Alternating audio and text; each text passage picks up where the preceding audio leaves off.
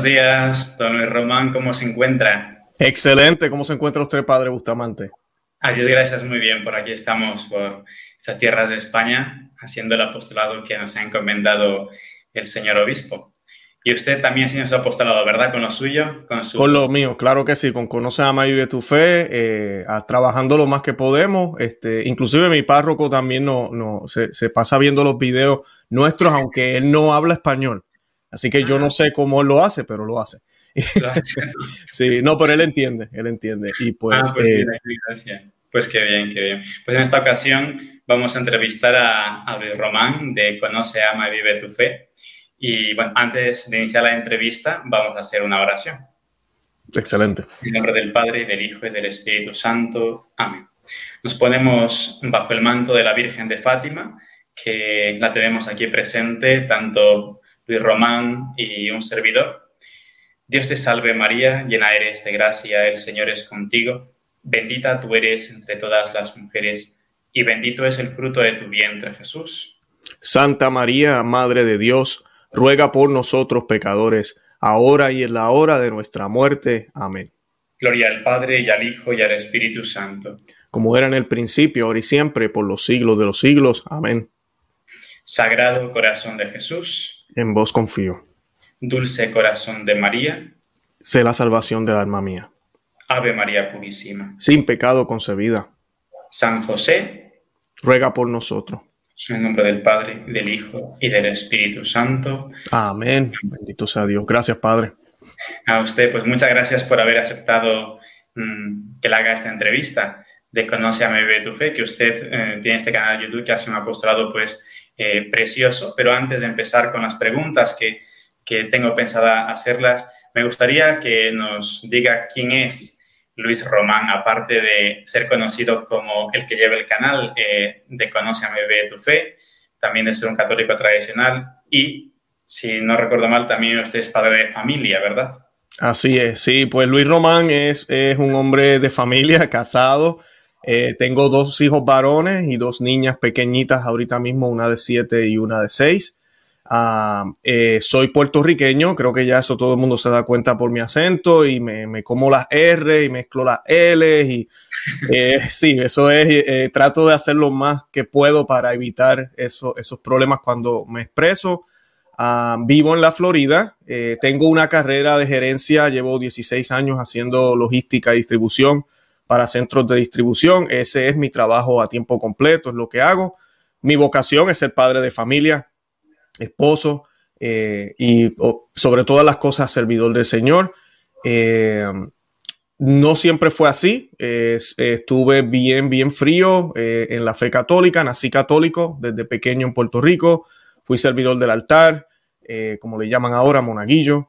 También este, estuve en grupos de jóvenes. Fui líder de grupos de jóvenes. hice muchas cosas las cuales me avergüenzo en esos, esos años. y pues el Señor en su misericordia me ha dado una segunda oportunidad. Eh, poco a poco uno se va enderezando y el Señor le deja ver a uno algunas cosas y poco a poco el Señor pues, me fue llamando a este apostolado. Conoce, ama y vive tu fe. Para mí es un es obra del Señor, es plan de Él, porque no me gusta decir que es un accidente, pero en mi lado natural lo veo como un accidente porque no fue un plan que yo tuve en el 2018 cuando comencé con el blog de decir quiero un canal que tenga más de 100 mil suscriptores y que muchos sacerdotes vengan y obispos al canal. Nada de eso estaba en mi cabeza para nada. Ahorita hablaremos más de eso, ¿verdad? Sí, ¿cómo así nació el canal de Conoce a Bebé tu Fe y cuál es su finalidad? Pues mira, el canal nace eh, por una necesidad que empecé a ver cuando ya empiezo a, conectarme de nuevo con la iglesia y en los grupos. Yo estuve en muchos grupos de retiros de hombres eh, mayormente con Emaús, que no sé si es conocido en, España. Sí, y pues, sí, qué bueno. Pues nosotros, eh, yo, el Señor, como te digo, son cosas que uno no pide. La gente te dice, ah, mira, ¿por qué no el viernes que vienes hablas del rosario?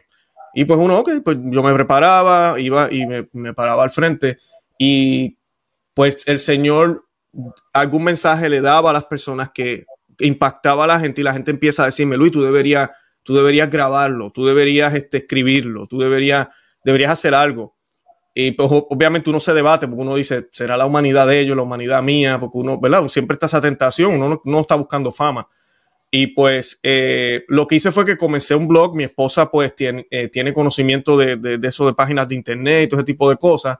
Y pues eh, comenzamos el blog Conoce, Ama y Vive tu Fe, que de por sí el nombre mm, se lo dio mi esposa, no, no, no fui yo. Y es un nombre excelente porque cubre lo que queremos, eh, que vemos ese problema que estamos viendo ahora. Eh, nace mi, mi, mi ah, auge de hacer esto nace porque en muchas de las reuniones, ahora yendo a estos grupos que yo asistía eh, o reunirme con otros hombres, por ejemplo, leían una lectura como la de el, la, de las ramas y los sarmientos, por ejemplo, ¿verdad? El, tronco y nosotros somos la, él es la vi, nosotros somos la rama pues mucha gente lo interpretaba en el grupo, en la iglesia católica, como que el Señor es el tronco de todas las religiones. Así lo decían ahí, en un grupo de la iglesia católica. Y yo, a tu momento, no, eso no es lo que el Señor está hablando. El Señor no está hablando que el musulmán también está con él. El musulmán ni siquiera cree en él. O, el, judío. Eso empezaban inclusive debates en las reuniones. Debates sanos, no salía nadie, ¿verdad? Peleando, dándonos puños ahí en la, en la iglesia. Pero se aclaraban muchísimas cosas. Y entonces comienza este, este dolor y preocupación de parte mío eh, y de parte de muchos de darnos cuenta de que de verdad no conocemos nuestra fe. ¿Y qué pasa? Si tú no conoces tu fe, eh, pues tú no puedes amar esa fe verdadera. Vas a amar algo, porque definitivamente no me tomes a mal. Yo creo que el católico ignorante también, o el católico que está confundido, ama algo. Ahora, es la fe católica, es la fe verdadera. Y por ende, eso que están amando, si no es la fe católica verdadera que siempre se enseñó desde Cristo, los apóstoles hasta hoy, pues entonces van a vivir otra cosa. Y es lo que hemos estado viendo en la iglesia. Entonces ahí empezamos a ver comportamientos extraños que uno no veía antes, prédicas extrañas, interpretaciones extrañas del Evangelio, como mencioné ese ejemplo eh, y pues por eso nace el canal. Yo comencé a hacer trabajo escrito, no es que yo sea tan buen escritor, pero me recuerdo haber hecho varios eh, trabajos escritos para el blog y luego comencé con el podcast en el 2019. Pero los hispanos, nosotros los hispanos no somos tanto de podcast. Eh, aquí en Estados Unidos los americanos, bueno, España de por sí sí, porque tengo muchos seguidores del podcast. Yo todavía pongo los audios en podcast, de los videos, todos están en audio también. Y pues eh, sí tengo muchos seguidores de España por iVox y otras, otras plataformas. Pero eh, alguien me allá en el grupo en la iglesia me dijo, Luis, tú deberías ponerlos en YouTube. Claro, YouTube requiere que uno esté así, ¿verdad? De frente, vestirse mejor, tener un, background. Y decía, wow, ya yo no lo puedo hacer en el carro como lo hacía antes o en el comedor un momentito. Tengo que hacerlo de una manera más profesional. Y eso me, me, me tomó tiempo, meses, pensarlo y pensarlo hasta que lo hicimos. Eh, yo recuerdo haber hecho varios programas en un parquecito en mi hora de almuerzo, eh, con un arbolito atrás y unas cosas. Los que llevan siguiéndome desde hace tiempo y los que me están conociendo hoy, pues los invito a que vayan y busquen los primeros videos y se rían un poco, porque el formato pues cambia, ha cambiado bastante. Eh, y pues ahí pues comenzamos y así pues comenzó a conocer a mi tu fe. Luego pues empezamos con las noticias, con todo el escándalo del sínodo amazónico y eso, pues eh, eh, toma una curva un poco el canal y me he dado cuenta que eh, hace falta actualizar a veces el Evangelio con las noticias, especialmente las noticias y circunstancias que estamos viviendo en la iglesia, que nos brindan una oportunidad de poder llevar el Evangelio de una manera clara. Se ve el contraste y pues a la misma vez nos demuestra que no hay mejor momento para ser católico que hoy en el 2021. Y pues eso es lo que hemos estado haciendo, ese es el canal, esa es la misión que tenemos. Sí, bueno, además el nombre del canal yo diría que es muy tomista, eh, porque Santo Tomás de Aquino, ya con Aristóteles también, explicaba que la voluntad nada quiere, nada ama, si antes no ha pasado por el intelecto.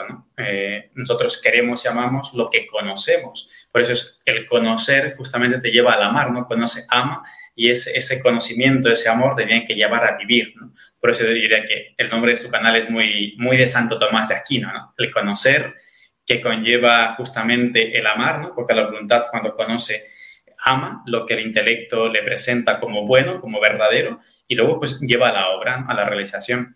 Y en esto que usted ahora explicaba, que es bueno pues eh, estar, mm, digamos, leer, ¿no? ver las noticias actuales a la luz del Evangelio, de alguna manera también a veces también crítica de lo que pasa en la actualidad, en la sociedad, en la iglesia, Mm, claro, pero para ello hay que tener una formación, ¿no? Para poder analizar justamente. Y la pregunta que le hago aquí es, este, usted, por lo que puedo ver, es un hombre pues, laico, padre de familia, que se ha formado, bien sea mm, usted solo, ¿no? leyendo libros, formándose, también a, estudios quizá en algún lugar, me refiero en cuanto a la, a la fe, la doctrina. Eh, ¿Dónde ve usted la importancia, cuál es la importancia de la formación del laico, sobre todo eh, en estos tiempos de tanta confusión? No, sí, importantísimo. Y estamos en el tiempo donde es más accesible, eh, ¿verdad? Hoy en día está en el teléfono, usted puede accesar cualquier documento de la, de la iglesia. En mi caso, eh, rapidito, para, ya que usted mencionó ese comentario, yo eh, comencé hace año y medio, casi dos, estoy terminando ya mi maestría en teología también con la Universidad de Steubenville, eh, por culpa ¿Se de... ¿Ha paralizado la imagen? Sí, sí, usted está paralizado. No sé si usted me ve paralizado a mí. Mm, a ver. Ahora, ahora, ahora, ahora sí. Sí, como que hubo una interrupción.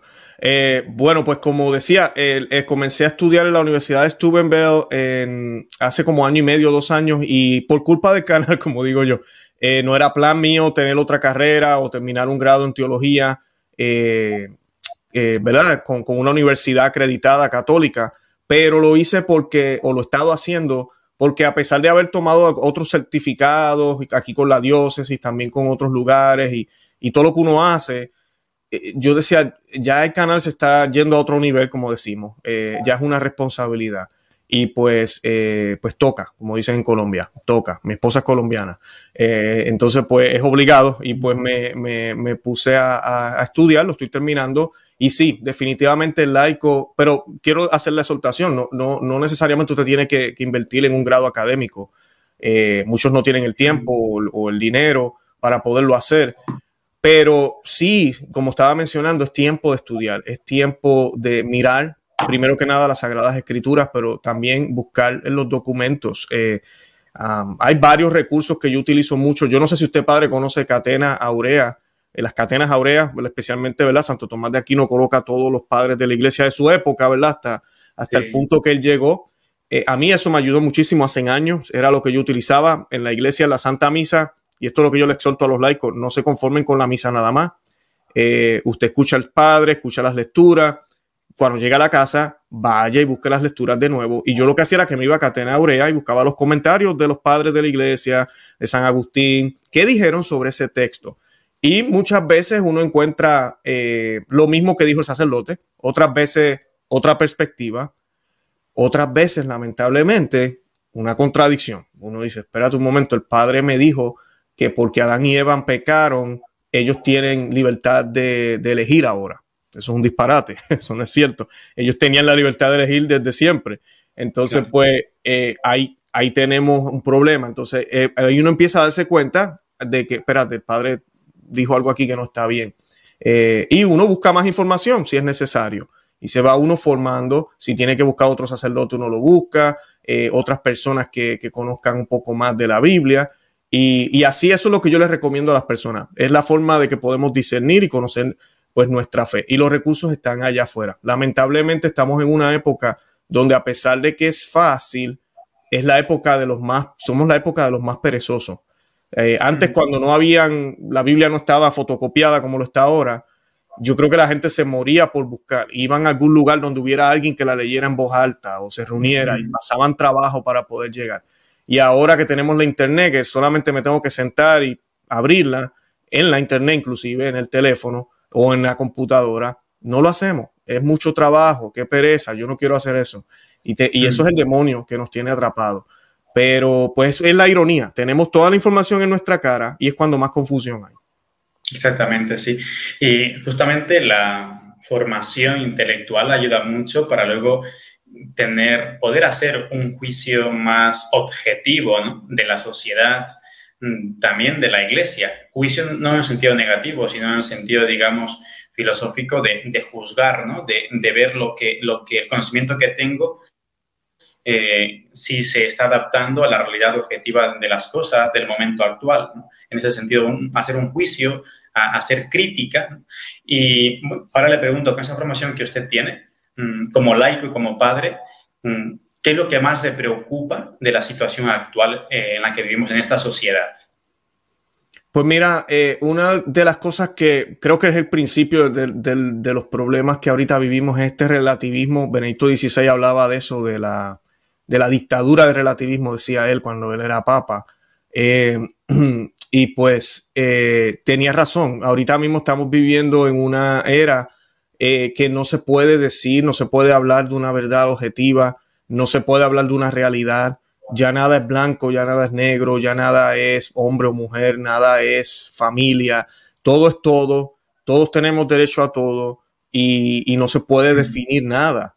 Eh, aunque ellos hablan de tolerancia y hablan de que todos estamos aquí disponibles a, entendernos, eh, de por sí ese es el peor error. O sea, en vez de estar buscando la verdad, lo que queremos es buscar la forma de una falsa unidad donde todas las opiniones sean permitidas, donde todas las formas de creer sean permitidas.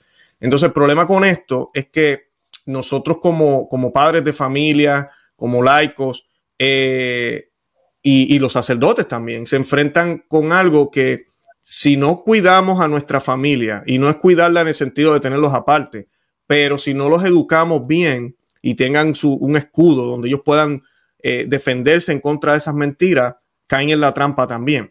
Entonces, dentro de la iglesia es, lo que yo veo a veces hasta de los católicos. O sea, los católicos sí, sí, nosotros creemos en Cristo, eh, pero pues ellos no creen en nada, pero Dios es amor. O sea, lo que se trata es de llevarnos bien, de, que no hayan problemas, de que no hayan peleas.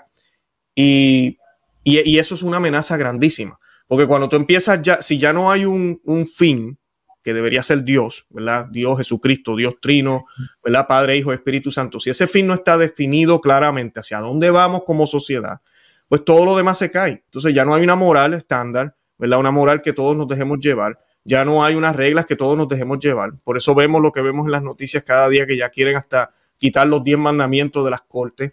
Eh, y pues ya se permiten entonces leyes que, contradicen completamente lo que la sociedad creía ni siquiera hace 200 años, podemos decir 100 años. O sea, la, sociedad ha dado una, vuelta completa y le ha dado la espalda a lo que era antes.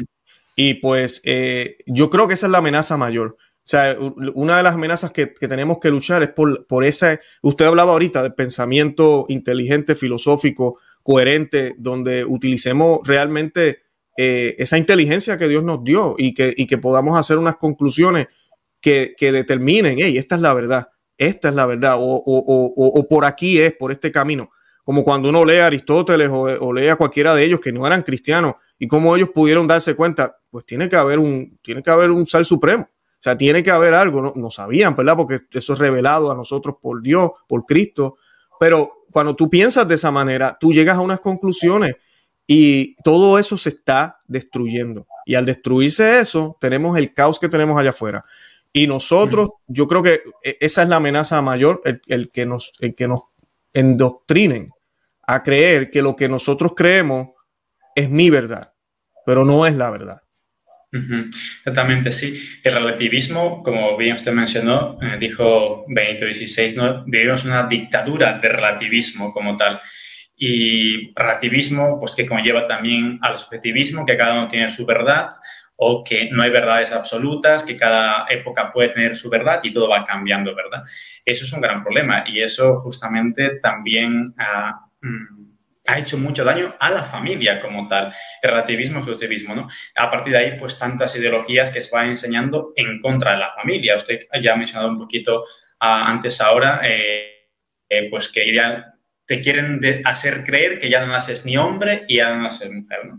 Y como padre de familia, eh, le pregunto, ¿usted eh, cómo ve la familia en la actualidad? Pues padre, eh, más o menos en la misma línea, lamentablemente como no hay una verdad clara, es el problema que estamos viendo. Por ejemplo, nosotros en el pasado, por lo menos yo cuando era pequeño y le educo a mis hijas de la misma forma, a mí, mi papá es mi papá, o sea, yo tengo que obedecerlo. Eh, a menos que sea un papá abusivo, ya esos son otros detalles, pero en la familia se supone que sea así.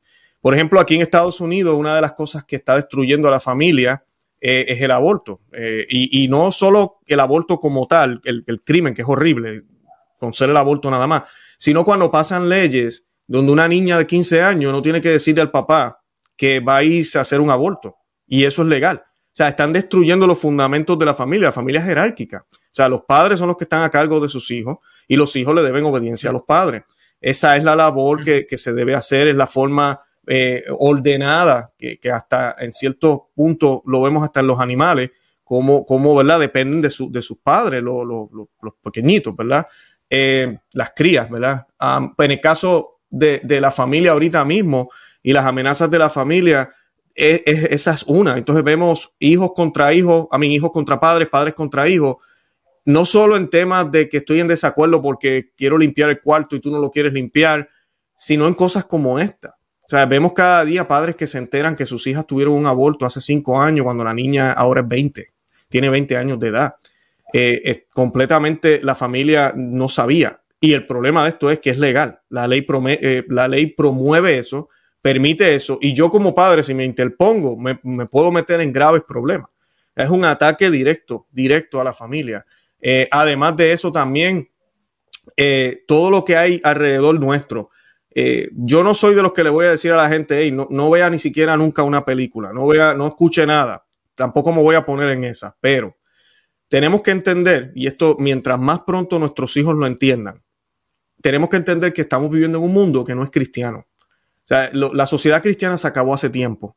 lamentablemente todavía hay gente que tiene la mentalidad de que la mayoría de los países son cristianos. No, no lo son.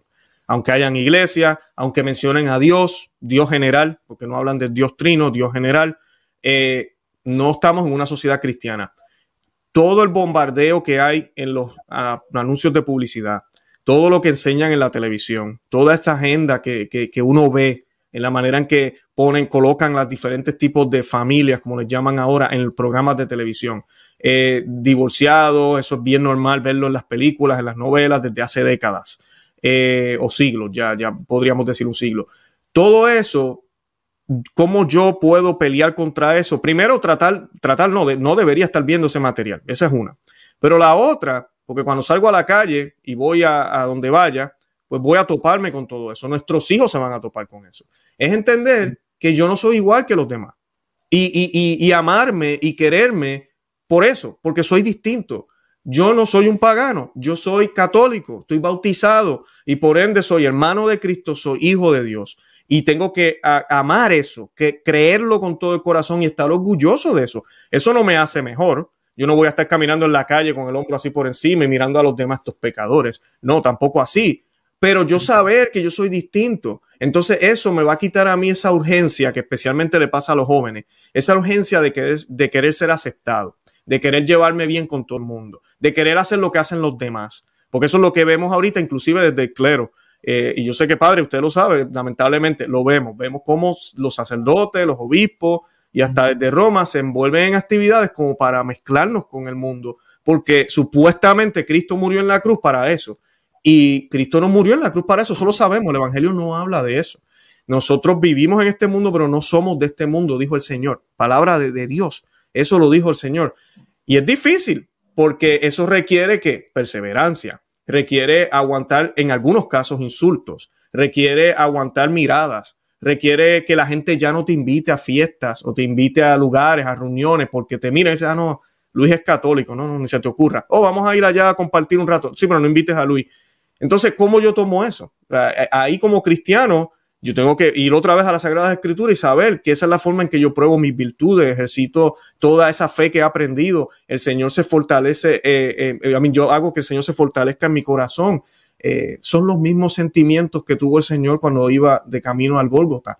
fue ignorado, fue escupido, fue maltratado, fue difamado, todo eso. Pero lamentablemente, como no tenemos esa mentalidad, nuestras familias ahorita mismo ya están en un punto, familias católicas, que visten como paganos, celebran como paganos las fiestas de todos los años, las de ellos y las nuestras, eh, eh, viven sus matrimonios como paganos, básicamente. Y cuando digo paganos me refiero a no creyentes. Eh, y pues terminan haciendo inclusive lo mismo. Se divorcian también, parejas católicas, que mm. no hay divorcio en la iglesia católica, pero sucede en términos civiles. Y, yo creo que esa es la amenaza mayor y la podemos contrarrestar de esa manera, el hecho de que asumamos lo que somos y, lo, y lo abracemos con amor, cariño y con mucha eh, seguridad de que sí, somos diferentes, Somos diferentes y no hay nada de malo en eso. Sí. La familia ha sido muy atacada. Eh, una de las instituciones más atacadas en, los últimos, en las últimas décadas, justamente, porque por una parte la masonería sabe muy bien que se destruye la familia ya tiene mucho ganado, ¿no? Y es lo que han hecho hace muchos años ya, promoviendo primero ideologías como la identidad de género, por ejemplo, o el aborto, o recluyendo a los ancianos en asilos o directamente pues, pues con la eutanasia matándoles, ha destruido la familia, luego promoviendo el divorcio, claro está, o sea, es un desastre, luego promoviendo la, unión libre, pues la unión civil, tantísimas cosas con que la familia ha sido tan atacada. Y Hammer Todd eh, decía que si la sociedad está mal, decía él, es porque justamente la familia está mal, porque es la sangre, la familia es la sangre de la sociedad, ¿no? Claro, yo veo la sociedad que está tan mal ahora mismo moralmente, es porque la familia eh, está mal, es un reflejo, la, la, sociedad es un reflejo de la familia justamente en este sentido. Y los que se dedican a destruir la familia, diría Chesterton, que no saben lo que destruyen, ¿no? Saben lo que hacen porque no saben lo que destruyen, justamente. Y es tan importante que las familias católicas, que son católicas de verdad, mm, no tengan ese, ese acomplejamiento de decir, bueno, no voy contracorriente, mejor no hago esto. Queremos ser, pero no parecer. Bueno, yo creo que hay que ser y parecer al mismo tiempo, sin miedo, además, a la, a la persecución o a que me ignoren o a que no me inviten, etc. Al fin y al cabo, seguimos a nuestro Señor. Y usted un poco ha mencionado también al inicio de responder esta pregunta sobre los hijos, que hay que cuidarles, en ese sentido de que hay que educarles. Bueno, eh, le pregunto aquí por el tema de la, educación. Usted, eh, como padre, ¿en qué debe estar cimentada la educación de los hijos? ¿En qué cree que debe estar cimentada? ¿Y cuáles son los peligros a los que ellos se enfrentan en este mundo tan paganizado en el que nos ha tocado vivir? Claro. Eh, bueno, primero que nada, padre, quisiera hacer un comentario sobre la otra pregunta rapidito y le contesto la, de la educación ahora. Eh, algo que se me quedó fuera. Eh, algo que tenemos que tener mucho cuidado que se ha infiltrado los matrimonios católicos en términos de la sexualidad. y yo caí en ese pecado. muchas personas tal vez van a escuchar este video y no lo saben, pero los anticonceptivos no son permitidos por la iglesia. Es pecado. La pastillita de evitar los hijos, de estar evitando los hijos. Mucha gente católica lo hace. Aquí en Estados Unidos, el 80% de las mujeres católicas que van a iglesia los domingos y comulgan usan anticonceptivos. Por eso las familias católicas de familias numerosas, que eran en el pasado, ahora son familias de uno o dos hijos. Eso dice mucho de cómo nos hemos paganizado. Eh, no vamos a hacer el programa ahora de qué métodos hay o qué cosas se pueden hacer, pero, pero evitar los hijos nunca debe ser el fin. Una cosa es tener problemas financieros y otra cosa es, no voy a evitar los hijos porque yo lo que quiero es una familia como todo el mundo la tiene, dos hijos y ya. Esa no es la forma católica. Y volvemos a lo mismo. Debemos, ¿verdad? Parecer, debemos vernos como católicos. Y, esa parte es bien, ¿verdad? Bien importante. Sobre la educación. Eh, la, la, educación ahorita mismo en las escuelas públicas, yo sé que allá en España debe ser igual, ha llegado a un punto muy, que ya, bueno, Cristo no está, Dios no está en las escuelas. Eh, eh, en el pasado estaba. Yo recuerdo cuando yo era pequeño, se hacía una oración antes de comer. Escuela pública en Puerto Rico. Yo recuerdo que se hacía una oración. Y no era Mahoma, ni Alá, ni al Dios de, de, del arcoíris o del universo. Era, era, era Jesús. Era, yo sabía que estábamos hablando de, de Jesús. Eso, eso obviamente paró en cierto momento. Lo triste que a mí me da pena decir es que hasta en las escuelas católicas a veces pasa. Hay escuelas católicas que ya han dejado de hacer la oración también en la comida porque hay niños de otras religiones que asisten a su, a su academia o parroquia o eh, escuela católica, lo cual no debe ser, ¿verdad? Pero pues eso, tema para otro día. Pero el punto es que todo eso se ha ido perdiendo. Muchos padres, en mi caso, mi esposa y yo tomamos la decisión de educar a nuestras hijas aquí en la casa. Eh, yo no lo hice con mis varones. Eh, y pues lo lamento que no lo hice en aquel momento, no lo sabía, pero pues nosotros lo estamos haciendo.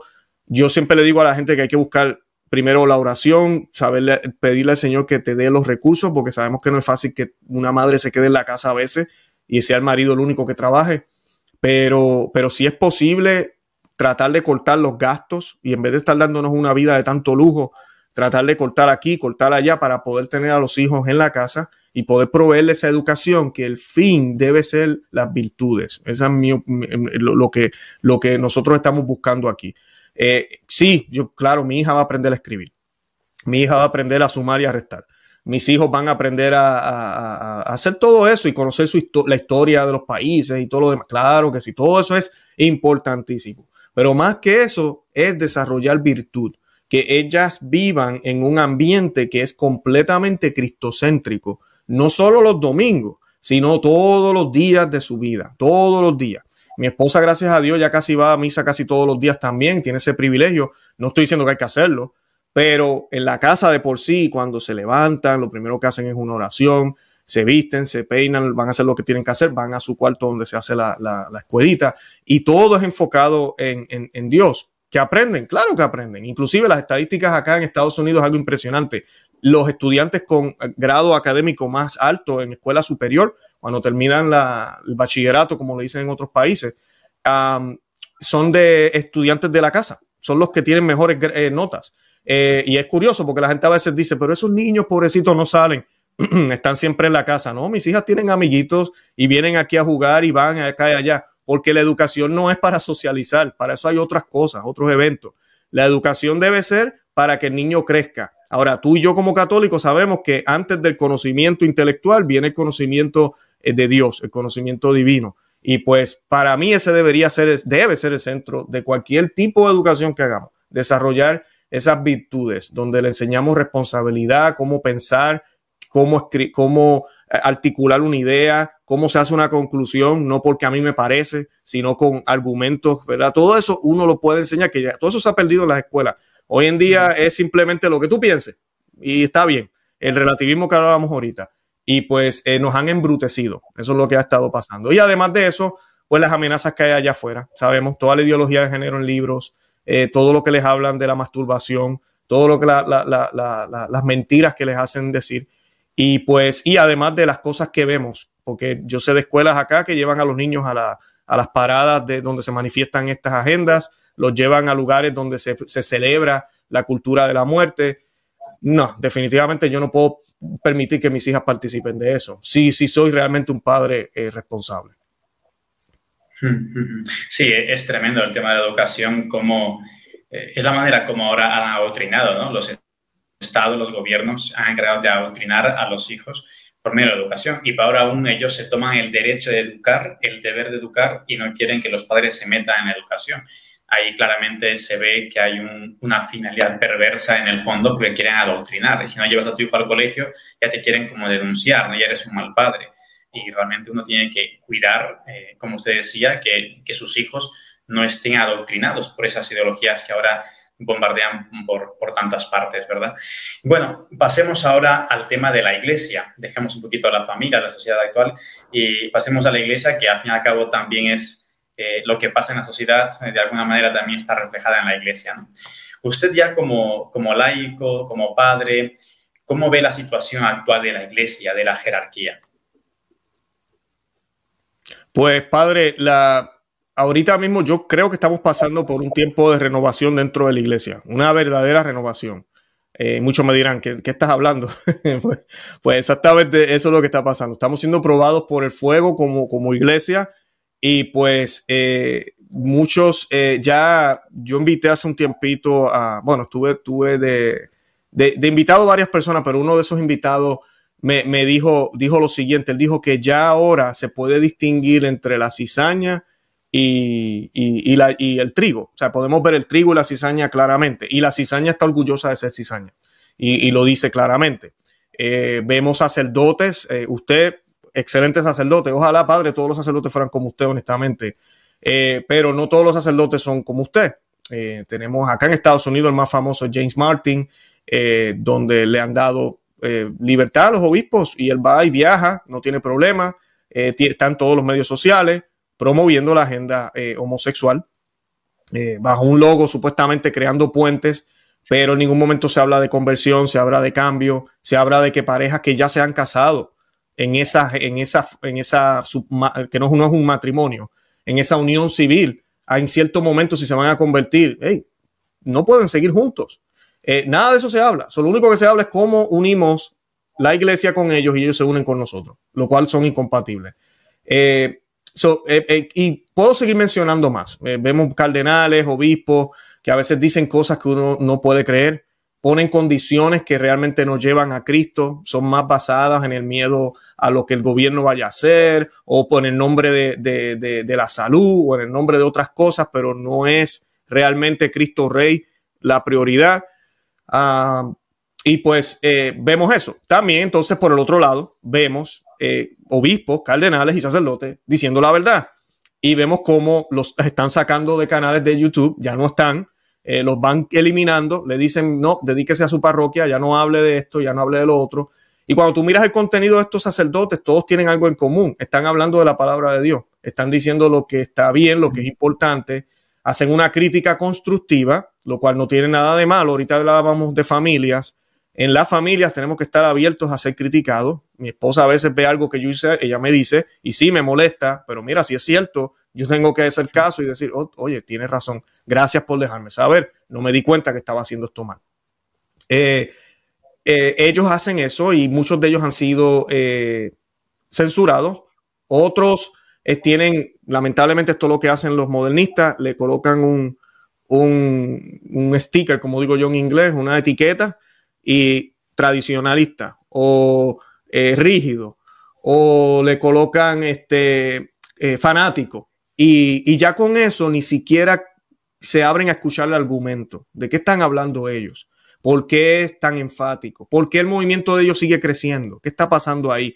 Eh, déjame escuchar porque son los dos lados de la iglesia. Siempre dentro de la iglesia, la misma batalla que comenzó desde Adán y Eva en Génesis 3.15, esa batalla ha estado en toda la humanidad, pero también está dentro de la iglesia. Y lo podemos ver entre los apóstoles, como cuando a Cristo lo apresaron, todos pensamos en Judas, pero mira, todos se fueron corriendo, todos se fueron corriendo. Y el que terminó siendo el primer papa lo negó tres veces. Así que crisis ha habido siempre y siempre ha habido esa lucha entre el bien y el mal dentro de la iglesia. Eso no debe ser escándalo para nosotros ver esto, estas discusiones, ver cómo Pablo tuvo que corregir a Pedro en cierto momento y está documentado en la Biblia, eh, ver cómo, cómo, cómo hubieron esas discusiones y, desacuerdos, pero el Espíritu Santo utiliza eso para mostrar la verdad. En estos tiempos de ahora, eso es lo que está sucediendo. Eh, la situación es, es fea, no, no, no está bien. Las cosas se van a poner peor. El ecumenismo, el falso ecumenismo, porque no es el verdadero ecumenismo que la iglesia siempre enseñó, se ha apoderado de las alas más altas de la iglesia, ¿verdad? Los lugares más importantes de la iglesia. Y, ya no se puede hablar de convertir a otras religiones, ahora todos somos hermanos de Abraham. Y todo esto no es de Dios. Y tenemos que orar por todos los líderes que están promoviendo esto. Esa es mi exhortación en mi canal siempre. No se trata de dejar la iglesia católica, no se trata de dividir a la iglesia católica. La iglesia católica ya está dividida, lamentablemente. Lo está hace tiempo. Y no es por los que dicen la verdad. Lo está porque todos los, que estemos diciendo la verdad y los que no la están diciendo, todos somos pecadores, igualmente pecadores, todos. Nadie aquí es mejor que nadie, todos somos pecadores. Y el cardenal que habla ortodoxamente o defiende la fe también es pecador, como el cardenal que está enredado y está defendiendo la agenda gay. Ambos son pecadores. Ahora, la división ya está ahí. El problema es, tú y yo no vamos a ser juzgados si la iglesia estaba dividida o no. Tú y yo vamos a ser juzgados por cómo realmente escuchamos la voz del buen pastor. Y eh, por eso volvemos otra vez al mismo tema, conocer. Si conocemos la voz del buen pastor, que es Cristo, el único pastor, entonces yo voy a saber si mi pastor, mi sacerdote, mi obispo, mi cardenal, eh, refleja, hace eco de esa voz del Señor. Y pues eh, eso es, la, es lo que está sucediendo dentro de la iglesia y nosotros tenemos que discernir. La situación yo creo que es para prepararnos para momentos difíciles que van a venir en el futuro. Yo no estoy diciendo que el fin del mundo está aquí al lado, eh, eso solo Dios lo sabe, o el fin de los tiempos, todas esas cosas que se hablan, pero definitivamente, y yo los he tocado en el programa, definitivamente el Espíritu Santo nos está preparando para algo fuerte, porque esta crisis, y yo sé que todos los que están viendo el canal saben, nos ha forzado a estudiar, nos ha forzado a investigar, nos ha forzado a vivir una vida sacramental aún mayor. El año pasado nos cerraron las iglesias, nos cerraron las parroquias. Yo he comenzado a ir a misa todos los sábados ahora porque he dicho, yo no sé cuándo me van a volver a cerrar la iglesia. Yo no sé cuándo yo no voy a poder ir a la Santa Misa. Entonces yo no voy solo los domingos, que es obligado. Yo trato de ir los días que tampoco tengo que ir, que no es obligado, que no hace falta. ni me hace mejor ni peor, pero me acerca más a Dios, que por ende me hace, me, ayuda, me hace mejor en ese sentido. Pero eh, es, me empuja, la crisis me ha empujado a hacer un poco más. Que ojalá así sea con los que nos están viendo, que ojalá así sea, ¿verdad? Con todos los que nos están escuchando. Pero esa es la situación de la iglesia ahorita. No estamos bien, hay mucha confusión, no hay claridad y la ruptura que hay entre todo el mundo ahorita mismo va a seguir creciendo. Va a seguir creciendo, inclusive con este camino sinodal que nos están proponiendo, más de lo mismo. Eso es lo que vamos a estar viendo. Y pues tenemos que mantenernos fiel a la ortodoxia, a lo que el Señor enseñó, y fieles aquí dentro de la Iglesia Católica, por supuesto. Claro, sí. Una de las cosas que ahora se puede ver mucho dentro de la Iglesia también es el tema del usted decía del falso ecumenismo, que vendrían a derivar en un, en un pluralismo religioso. Es decir, que aquí todas las religiones son iguales, da igual en donde estés. Creo que en su canal de usted ha hablado eh, en alguna ocasión, en varias ocasiones, sobre este tema. ¿Cuál cree que es el peligro y las consecuencias de este pluralismo religioso? Sí, el peligro, mira, el demonio es muy listo. El demonio sabe que si él, si él se presenta como tal y dice, quiero que me adoren, soy el demonio, mucha gente no le va a hacer caso. Aunque sí hay cestas satánicas allá afuera también, no me tomen a mal, todo eso existe también. Pero a la gran masa eso no va a suceder. El demonio, como decía Fulton Chin, es el mono de la iglesia y trata de copiar a Dios, trata de copiar a, a bueno, es el mono de Dios, disculpen trata de imitar a Dios, se cree Dios y, él viene con medias verdades. Medias verdades es peor que una mentira completa. Una media verdad es peor, porque cuando tú no conoces tu fe, pues tú se oye bonito, suena bien. Están hablando de unidad, están hablando de fraternidad, están hablando de, del hombre, están hablando de cuidar el planeta, están hablando todas estas cosas que ninguna están en el Evangelio, eh, pero, pero y no nos dirigen a Cristo, es una unidad natural aquí. Yo no me tomen a mal, yo no quiero que todo el mundo esté tomando, dándose puños y peleas todo el tiempo. Ojalá estemos unidos, sí, claro, pero unidos hacia Cristo. Se supone que así sea, es lo que el Señor nos pidió. Y el demonio hace esto para igualar la verdad que en cierto momento en la historia, en el momento de la cristiandad, llegó a estar, ser ese gran estándar donde todos los países miraban y los países inclusive se declaraban católicos y, seguían a este Cristo. No lo hicieron perfectamente, no, claro que no, como ya dije ahorita, todos somos pecadores y siempre lo vamos a hacer. Pero había ese estándar. Y por eso no había lo que hay ahora, esta confusión que hay allá afuera. Ahorita no hay ningún estándar, no hay nada que se siga. Y hay esta confusión que hay. Todo se relativiza. ¿Quién pierde? Las mentiras no pierden porque son mentiras. Pero la verdad se diluye. Y al diluirse la verdad, si la gente no, no sabe lo que es la verdad, pues entonces ya no está presente ya no está presente. Entonces, lo que se logra hacer, que tal vez no lo estamos viendo completamente ahora y que el Señor nos libre de esto, pero puede llegar al punto de que tengamos muchos líderes en la Iglesia Católica que no hablen de, lo que la Iglesia Católica cree, de lo que la Iglesia Católica creyó, pero que, que lo estén haciendo dentro de la Iglesia Católica. Es como si fuera una iglesia casi paralela, porque eso es lo que hace el demonio. El demonio sabe que él no puede destruir a la iglesia promesa de Cristo, las puertas del infierno no prevalecerán contra ella. Pero entonces yo puedo tratar de eh, eh, opacar esa luz. Yo me paro de frente con una forma similar, me veo casi igual que ella, predico casi igual que ella, hablo casi igual que ella, inclusive hablo de Dios, hablo de los diez mandamientos, hablo de Dios, hablo de todas estas cosas, le digo a la gente que el aborto es malo, hablo todas esas cosas, pero no me muevo, no hago nada al respecto, no denuncio, no busco cómo hacer que los países cambien, no, no me manifiesto públicamente, coopero con el enemigo. Entonces, ¿qué estoy haciendo? Una media verdad. Y es lo que estamos viendo de muchos líderes ahorita mismo dentro de la Iglesia Católica. Todavía ellos dicen que esto es malo, pero el, la forma en que se debería estar haciendo, la forma que hicieron los apóstoles, la forma en que evangelizaron los grandes eh, papas, los grandes santos, de ir a donde el enemigo y dejarle saber en la cara, hey, esto está mal, esto no se puede hacer, nosotros no vamos a participar de esto, eso ya no sucede. Ahora lo que nos invitan es a participar con ellos de todo, a, a ser parte de la Agenda 2030, a ser parte de todo lo que ellos están haciendo, porque no sé cómo, de cierta forma, algo va a pasar que nos vamos a unir todos en Cristo, sin hablarle de Cristo, sin tener que decirle nada de que se tienen que convertir, sin sacarles en la cara que, hey, no deberían hacer más abortos, cambien las leyes. No, nada de eso se hace. Y es peor, como dije ya, que una mentira. Es peor que si, se si ahorita tuviéramos un papa diciendo que Jesús no es Dios. Es peor porque nos confunde, nos lleva a la confusión e iguala, lamentablemente, este mensaje que nos llevan muchos obispos, cardenales, lo que hace es que iguala a Cristo a las otras alternativas. Volvemos al relativismo.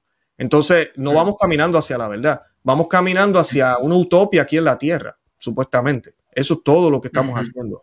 Y, y, es un gran peligro, un gran peligro porque al final del día esas almas no van a conocer al verdadero Cristo y posiblemente muchas de ellas se van a perder, porque no olvidemos que ese es el fin.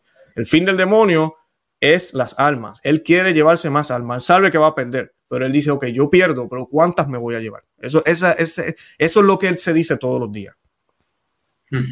Sí, el, gran problema, creo que uno de los problemas de la iglesia justamente es en la actualidad el querer quedar bien con el mundo, quedar bien con todos. Entonces, por lo tanto, no se quiere predicar la verdad, porque predicar la verdad tiene sus consecuencias, que justamente una de las consecuencias es la persecución. El mismo Cristo eh, murió por predicar la verdad y queremos ahora, mira, que todo el mundo esté contento. Buscamos esa unidad, te hablaba antes de la unidad, ¿no? Queremos buscar la unidad, pero sin Cristo, mejor dicho, queremos buscar la unidad sin la verdad. Y se ha puesto como valor supremo la unidad por encima de la verdad. Y no, lo que nos tiene que unir es la verdad, justamente. Pues qué bien, mira, si estamos unidos en la verdad, fantástico, pero si no, es una tontería, o sea, no tiene ningún sentido. Y para ir ya terminando esta entrevista, le planteo dos preguntas más. Ya serían como mm, unos mensajes que me gustaría que usted diese eh, a, los laicos, por ejemplo, a los padres de familia, que les invite a buscar y a defender la verdad, el bien, la virtud, la santidad puesto que nada de esto ahora es fácil, sobre todo en este mundo en, el que nos rodea. ¿Qué le diría usted a los laicos, a los padres de familia? Pues miren, yo lo primero que vivan una vida eh, sacramental, bien importante, que vayan a los sacramentos, confesión mínimo, por lo menos una vez al mes. Si lo pueden hacer más veces, mejor, pero mínimo una vez al mes, por lo menos. Eh, ir a la, Santa Misa, si, por obligación tenemos que ir domingo, con amor lo hacemos, pero esa es la obligación de todo católico, pero que tratemos de ir a una misa adicional por lo menos eh, en los fines de semana, sábado o ir eh, la semana un día si es posible, eh, leer la escritura, las sagradas escrituras, la Biblia, estar pendiente, leerla, cuando usted vaya a la Santa Misa, las lecturas que sean del día. Si usted sigue el misal, que a veces es lo que hacen muchos católicos, el misalete va mirando qué, qué lectura, aunque no vayan a la misa, qué lecturas se hicieron ese día. No se conforme con eso, mire los versículos antes y después. A veces la iglesia pues brinca algunos versículos, busque esos versículos que se brincaron en la segunda lectura, eh, porque son excelentes también a veces se brinca si, si pone que la mujer es, obedezca y se somete al marido, eso ya ahora lo, están quitando. Claro, claro. No es que la iglesia, ¿verdad? Para aclarar, no quiero que la gente piense que el padre Bustamante y yo estamos diciendo que la iglesia ahora ha cambiado la Biblia. La iglesia no cambia la Biblia, nos pide que la leamos completa. Pero en la misa, por razones litúrgicas, en su momento, cuando se hizo la reforma, eh, hicieron mucho de eso. Eh, yo tengo mi opinión, no quiero tampoco ¿verdad? ponerme ahora a hablar de eso. Eh, pero es un, problema. Y pues mi sacerdote inclusive nos aconseja esto que yo acabo de decir. Nos dice a nosotros siempre, cuando vayan aquí, primera de Corinto del 1 al 8, después del 12, después del 16, 18, y tú dices, ¿qué pasó con los otros 12 versículos? Vaya y léalo, búsquelo. Eh, mi sacerdote predica a veces de ellos más que de los que, de los que leímos. Eh, y pues eso es importante. mi consejo que les doy, busquen buenos sacerdotes, me da pena decirlo. Oren mucho por todos los sacerdotes pero busquen buenos sacerdotes. Y cuando me refiero a buenos sacerdotes, ese sacerdote que se preocupa por llevarlo a usted a Cristo y, se les nota, es bien fácil, usted se va a dar cuenta cómo un sacerdote se desvive porque su familia vaya al Señor. Eh, busquen, a veces toca viajar. Yo tengo que ir a una parroquia y no digo que los sacerdotes que están aquí cerca son malos, pero lamentablemente están envueltos en otras agendas. Yo tengo cinco parroquias cerca de mi casa católicas. Yo no voy a esa, voy a otra parroquia católica que me queda 40 minutos. Eh, ahí encuentro, encontré lo católico, comunión en la boca, eh, muy buenas homilías, eh, sacerdote siempre muy dispuesto a confesarnos, muy dispuesto a darnos la comunión, muy bien, de verdad. Y pues no, no, estoy diciendo que es perfecto, pero eso fue lo que estuve buscando. ¿Por qué? Por mis hijas, la reverencia, estar seguro que ellas entiendan que Dios está presente en la Eucaristía. Y si está todo el mundo caminando en minifalda y la vestimenta y ese tipo de cosas, no. Y pues lamentablemente eh, esas son razones por las cuales yo dejé algunas de las otras parroquias. Hablé con sacerdotes, se molestan, yo oro por ellos, seguimos caminando y buscamos. Porque el Señor yo no puedo ir al cielo a darle la excusa que tuvo un mal sacerdote. Eh, tenemos, que, tenemos que hacer nuestra parte también como laicos, movernos, educar la casa, rezar en familia. No podemos pretender que todo, ahora hablando de sacerdote, no todo depende de sacerdote tampoco. Nosotros aquí en la casa no es fácil, a veces es bien tedioso, pero hacemos el rosario todos los días en familia. No es fácil, se los digo. Hay días que estoy contentísimo haciéndolo y hay días que estoy como que cuando vamos a acabar porque estamos bien ocupados, pero hay que hacerlo, unidos en familia, el ejemplo. Y además de eso es que uno se acostumbra a hacerlo y el Señor te va dando unas gracias especiales a través de esa oración de familia, dar testimonio eh, de lo que somos sin ningún miedo, no solo de boca, sino también de acción. Ser coherentes con lo que, con lo que somos como católicos. yo creo que ese sería el consejo, no quiero extenderme mucho. Sí, Mire, eh, pero también viene que los laicos de vez en cuando nos, nos empujen, nos espoleen a nosotros los sacerdotes, ¿no? Porque a veces, pues, bajamos nosotros la guardia y ya no somos fieles como debemos de ser, no nos preocupamos por, nuestros, por nuestras ovejas que nos ha sido encomendada eh, en este ministerio tan precioso que tenemos, pero al mismo tiempo también que daremos cuentas a Dios bastante, bastante rigurosas porque si no hemos sido fieles a nuestro Señor hasta lo más pequeño, pues... Y a veces viene bien que nos hagan ver los laicos de cómo nosotros no estamos siendo bien, ya sea en lo doctrinal, en lo moral, en la forma de decir la Santa Misa, etc. ¿Qué situación nos daría usted a nosotros los sacerdotes? Oh, wow. Eh, bueno, a los sacerdotes, eh, miren, yo lo he dicho muchísimas veces. Yo he tenido el privilegio, padre, de tenerlo usted en mi canal. Eh, hemos tenido, no, no sé el número así de mente, pero bastantes sacerdotes en nuestro canal, gracias a Dios. Eh, y obispos. Eh, tuvimos al cardenal Juan Sandoval y yo cuando veo hombres como ustedes, para mí es, eh, es algo grande, porque no todo el mundo tiene los pantalones que tienen ustedes. Y digo pantalones, ¿verdad? Si decimos en Puerto Rico, la valentía de sacrificar su vida y, muchos dirán, no me refiero a que ser casto, ser dedicado completamente al Señor célibe, es la palabra, célibe, sea malo. Pero mira, no es fácil, aunque tampoco ser casado no es fácil. a veces yo digo, yo creo que es mejor eh, eh, irse para el otro lado. Ah, pero son vocaciones y el Señor le dio una vocación especial a ustedes, los sacerdotes. Y nosotros, los, eh, las ovejas, necesitamos pastores. Siempre el pastor, el, buen pastor es Cristo. Ustedes son, ¿verdad? Su sacerdocio es en Cristo, el único sacerdote. tienen esa autoridad, tienen ese, esa bendición del Señor de que sus manos sean consagradas, Dios se hace presente en sus manos, no tengan miedo en distribuir al Señor, no importa qué enfermedad haya allá afuera, eh, es Dios quien está en sus manos, no se olviden de eso, eh, no se olviden de que nosotros necesitamos de ustedes muchísimo y que oramos muchísimo por ustedes, a veces los sacerdotes no se imaginan, sí somos exigentes, los laicos molestamos muchísimo, somos imprudentes también. Eh, tal vez usted necesita un momento y de momento llega uno de nosotros, me puede confesar y usted ahí como que, ay, yo tengo que irme a almorzar, tengo que hacer esto. Sabemos que no es fácil la, labor de ustedes, eso lo entendemos. Pero tengamos en cuenta también que esa, eh, eh, el Señor a ustedes le ha dado una gracia, que esto que voy a decir es controversial porque hoy en día nos quieren decir que todos somos iguales, pero no lo somos. Ustedes tienen unas gracias que yo no tengo. los sacerdotes tienen una, una vocación mucho más cercana a Dios que la mía en el sentido de que ustedes, como ya mencioné, sacramentalmente, eh, Dios viene a la tierra, hacen el, en cierto eh, eh, papel de María también, al traer a Dios al mundo en cada Eucaristía. Y de verdad necesitamos de ustedes, necesitamos de sacerdotes que hablen, de sacerdotes que no tengan miedo, de sacerdotes que obedezcan a la iglesia todas sus responsabilidades. Sí, hay obediencia al obispo, pero también hay la obligación de llevar los sacramentos al pueblo, de, guiar al rebaño. esos son votos también que ustedes hicieron. Y como que hoy en día los únicos votos que importan es la, obediencia al obispo.